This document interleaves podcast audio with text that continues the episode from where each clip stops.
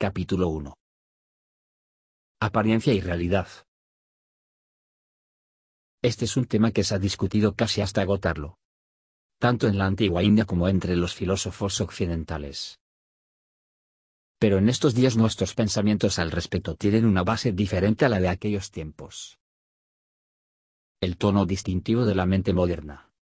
A pesar de sus extravagancias, es más bien científico que metafísico tiende a basarse en observaciones sensorias y en el análisis a que ahora estamos en condición de someterlas. No estamos viviendo en un mundo tradicional edificado sobre ciertas suposiciones metafísicas.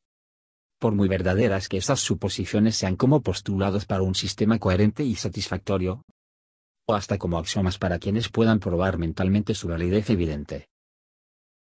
Vivimos en una era de empirismo aunque el campo del conocimiento empírico se ha ampliado y se ha definido tan minuciosamente que los intelectos más adelantados del día pueden construir sobre él una estructura de ilaciones o conocimientos que se mantiene junta coherentemente como un sistema deductivo basado en ciertos principios fundamentales. Nada puede ser más deductivo y más integrado en el campo científico que las matemáticas. Sin embargo, según Sir James Jeans, bien conocido astrónomo inglés y exponente del pensamiento científico moderno. Las últimas revelaciones de la ciencia llevan a la conclusión de que el universo del científico puede describirse mejor, aunque todavía muy imperfecta e inadecuadamente, como consistente de pensamiento y puro, del pensamiento de quién, por falta de un término más amplio, hemos de designar como un pensador matemático puesto que todo conocimiento tiende así a integrarse no podremos en adelante aislar un solo punto de mira. Tal como el religioso o el filosófico. Del científico. Y contentarnos con dejar que cada uno desarrolle sus tesis sin la influencia de los otros. Si bien cada punto de mira distintivo tendrá interés para sus partidarios. Podría preguntarse. ¿Hay necesidad de discutir esta cuestión de la apariencia y la realidad, en el moderno mundo práctico? La respuesta es clara en el momento en que nos damos cuenta del imperio tan completo que la apariencia tiene en nuestra vida ordinaria. Por ejemplo, en lo referente al movimiento de la Tierra en torno de su propio eje y alrededor del Sol. Solo en fecha comparativamente reciente. Por lo menos en Occidente. Se descubrió y se aceptó que la realidad es exactamente contraria a la apariencia.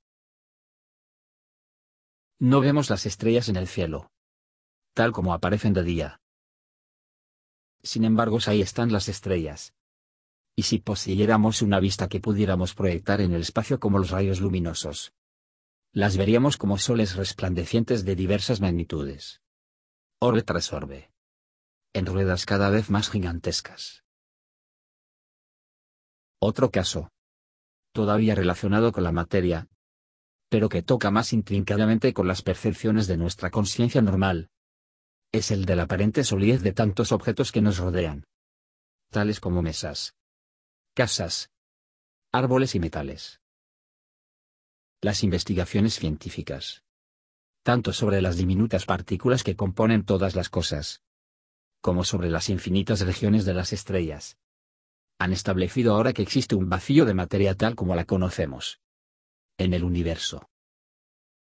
Sir James Jeans explica de esta manera ese vacío. Escójase al azar un punto en el espacio.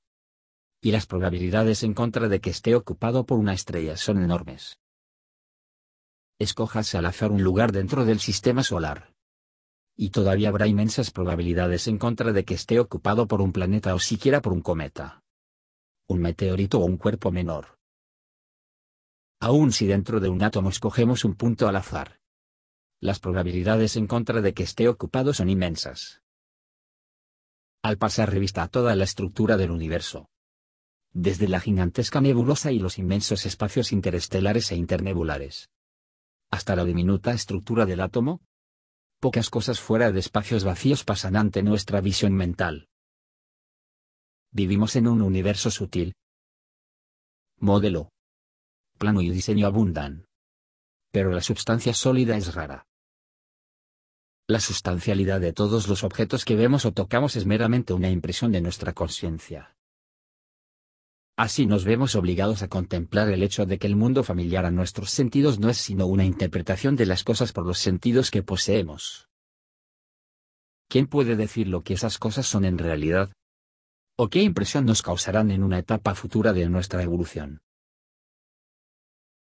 La ciencia ha hecho muchas revelaciones dramáticas en el último siglo. Lo cual nos prueba que existe un velo.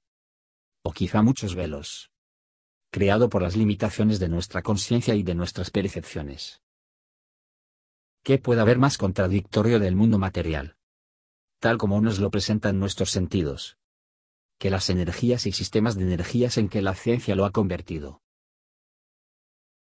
Si a esto queda reducido el mundo de la materia, ¿qué decir de la naturaleza de nuestra conciencia?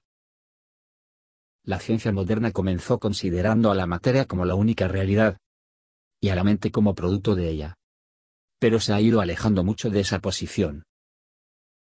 Ha llegado ahora a un punto en sus análisis, en el que la materia no es sino una cortina que parece ocultar algo que es de la naturaleza de la mente o del pensamiento. Materia y mente están más mezcladas que antes en nuestra visión actual. En continuo desarrollo. Pero con creciente predominio del elemento mental. Es evidente que el proceso de la evolución está incompleto. Y tenemos que admitir que la mente, con el desarrollo que ha alcanzado hasta ahora en nosotros, no es capaz de traspasar el velo de sombras constituido por los fenómenos que estudiamos. Las antiguas escuelas filosóficas de India apreciaban este hecho. Pero tenían la opinión de que hay un orden más elevado de percepción. Latente en nosotros. Por desarrollarse en el curso del tiempo y cuyo desarrollo puede anticiparse ahora mediante métodos adecuados. El señor Buda describió la realidad alcanzada por él como nirvana, que literalmente significa apagar o extinguir el yo personal, el cual se ve entonces como una mera apariencia o ilusión, aunque nos parezca tan real, como reales le parecen sus sueños al soñador. En vista del grado tan alto en que nuestra mente está condicionada por las experiencias pasadas, hay que libertarla de sus continuos impulsos. De la subconsciente involución a que ha sido sometida. Antes de que pueda descubrir y expresar su propia y verdadera naturaleza. En las antiguas escuelas de India se entendía muy bien que esta realización es posible mediante el cuidadoso adiestramiento de nuestras facultades mentales y espirituales. Estas últimas de un orden de percepción más elevado que el mental, y con la adaptación del cuerpo y el cerebro a ese propósito. Los seis darsanas se relacionaban en su aspecto práctico con el punto de vista y los métodos de tal realización.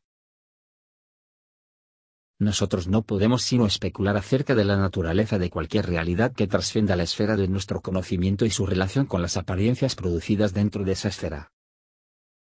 Los intelectos más elevados de India han tratado estos problemas con una intrepidez que no ha sido superada los conceptos metafísicos de India que, como hoy podemos ver, tienen, por extraño que parezca, el poder de aglutinar nuestras opiniones fragmentarias y desarticuladas, logradas no desde una altura dominante, sino desde un nivel más cercano al del suelo.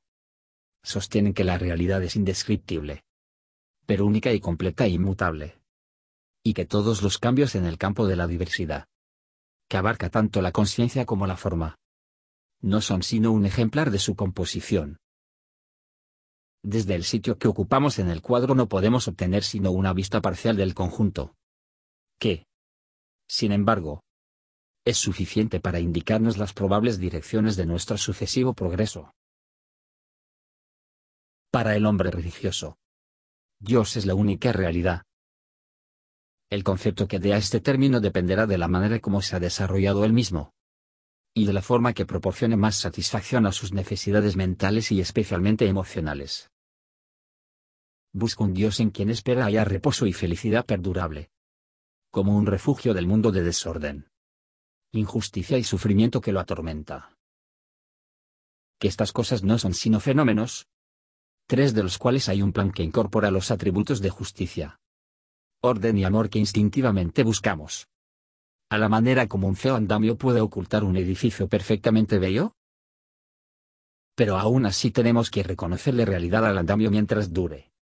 Aunque no sea permanente. por mucho que se incline la actitud de la religión en dirección a un ser absoluto o trascendente, con quien el individuo sometido a un orden relativo tiene alguna especie de relación. Esa actitud está fundamentalmente basada en la necesidad de llenar un vacío y de suplir una necesidad de la existencia individual. No es la necesidad de una fría investigación intelectual sobre la diferencia entre realidad y apariencia. Debido al peso de la indigencia personal, nace la tendencia a la superstición a apelar al extremo certero de una satisfacción temporal. No obstante, puede ser que las emociones más puras asociadas con la religión, con el compañerismo humano y con el arte, sean tan pertinentes para una posible apreciación de la realidad sea esta la que sea como una percepción puramente matemática. Un conjunto de ondas sonoras puede constituir la música más gloriosa.